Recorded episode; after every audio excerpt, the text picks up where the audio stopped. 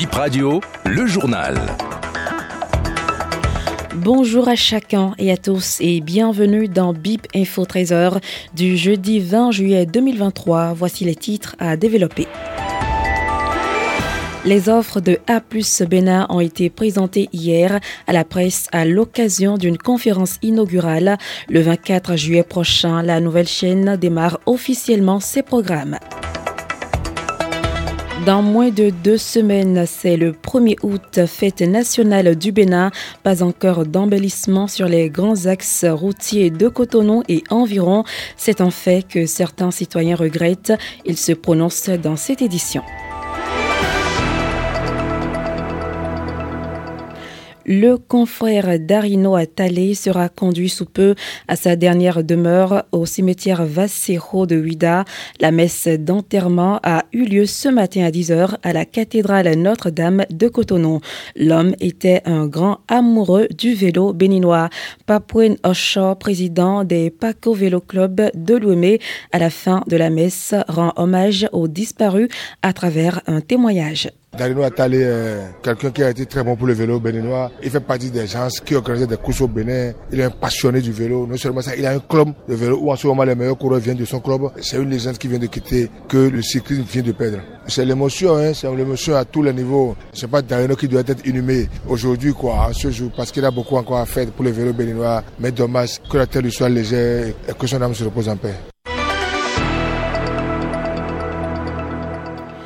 Plus Bénin, la nouvelle chaîne de télévision du bouquet Canal Plus démarre officiellement ses programmes le 24 juillet prochain, fruit d'un partenariat entre Canal Plus et le gouvernement béninois.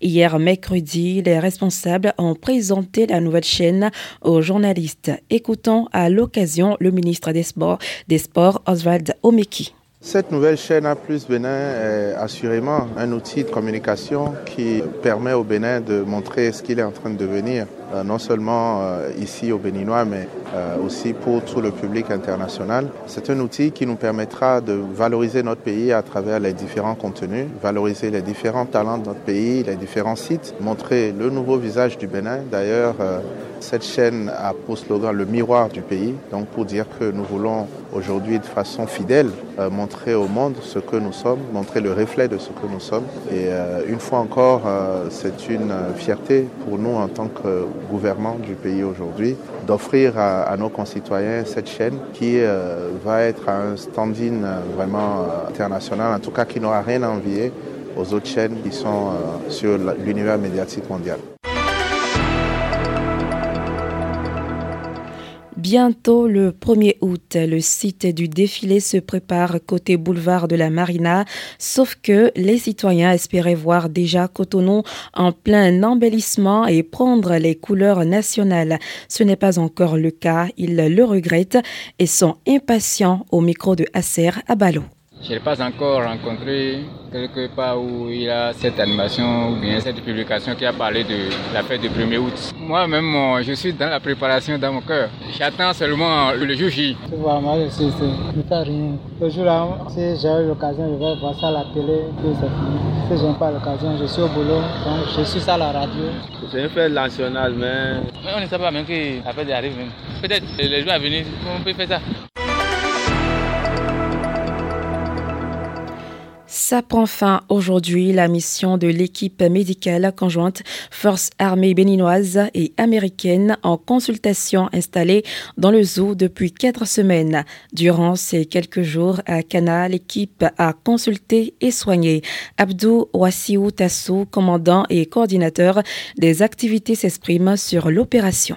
Pour nous, militaires, l'activité a démarré depuis le 22 juin parce qu'il y a eu d'abord une formation de nos éléments que vous voyez sur le terrain par rapport à l'engagement militaire et comment aborder les civils comment se renseigner au niveau des civils. Mais pour la population, pour cette activité qui a commencé, où l'armée béninoise, en coopération avec euh, nos partenaires américains, donne des soins curatifs euh, et préventifs aux populations, ça a commencé depuis le 17 juillet et ça prend fin le 20 juillet. Depuis que l'activité a commencé, on a beaucoup plus euh, d'influence. C'est l'interaction actuellement qu'il y a avec les forces armées béninoises qui est le plus important parce que ils ne nous voient plus comme des gens qui sont là pour leur faire du mal, mais plutôt ceux qui sont là pour les protéger et les aider Hier, on a référé, je pense, un seul cas. Aujourd'hui aussi, on a eu trois cas qu'on a référés sur Goro. Il y en a, on lui a quand même donné conseil d'aller se faire consulter à Goro par rapport aux pathologies qu'ils ont, parce que c'est des pathologies qui nécessitent des soins chirurgicaux en fait. Euh, on a référé certains que nos partenaires américains ont aidé directement à être pris en charge directement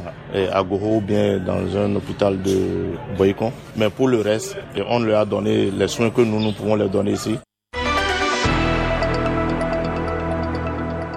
Des infos justice recueillies par Dorcas Rwangan à la Cour de répression des infractions économiques et du terrorisme Criette. Les audiences du mardi ont connu des cas d'escroquerie et une poursuite pour exercice illégal en pharmacie. Le point dans cet élément. Sept jeunes hommes, dont un agent de banque, ont comparu pour escroquerie par le biais d'un système informatique ce mardi à la Criette. Seulement deux d'entre eux ont reconnu les faits, les autres non. Ils ont avancé plusieurs arguments pour se défendre. Le banquier dit être juste un agent de banque qui aidait un autre prévenu à faire des retraits Western Union. Ce dernier lui aurait déclaré qu'il était propriétaire d'un dépôt de boissons et que c'était son activité principale. Le prévenu en question a reconnu avoir dit cela et que jamais entre le banquier et lui, il n'eût été question de cybercriminalité alors qu'il avait dit le contraire au déferment. Un autre prévenu qui dit être revendeur de riz déclare que les 10 millions 235 000 qui ont été retrouvés dans sa maison lors des perquisitions appartenaient à son feu père. Le ministère public requiert 7 ans de prison ferme et 2 millions d'amendes contre celui qui faisait des retraits de fonds chez le banquier et contre les six autres 5 ans de prison ferme et 1 million d'amende. L'avocat du revendeur de riz demande à la Cour une bienveillante application de la loi et la restitution des 10 millions pour qu'il les retourne à la famille. L'avocat de l'agent de banque demande une relâche pure et simple, ou tout au moins au bénéfice du doute, parce qu'il n'y a selon lui rien au dossier qui prouve que son client est au courant des activités frauduleuses de l'autre prévenu. La Cour a renvoyé l'affaire au 31 octobre pour le délibérer. Une autre personne qui sera fixée sur son sort le 31 octobre, c'est une dame qui a comparu pour exercice illégal en pharmacie. Elle ne reconnaît pas les faits. Elle a été arrêtée à Savet. Le ministère public a requis six mois de prison ferme contre elle. Et pour finir ce trésor tournoi UFOA B U20 finale Burkina Faso Côte d'Ivoire, c'est ce jeudi à 19h30 en terre ivoirienne. La rencontre va être disputée au stade Champro. La petite finale ou match de classement un peu plus tôt entre les éperviers U20 du Togo et les guépards U20 du Bénin démarre à 16h. Et c'est la fin de ce trésor. Razak Moussa et Théodora Nouché vous remercie de l'avoir suivi.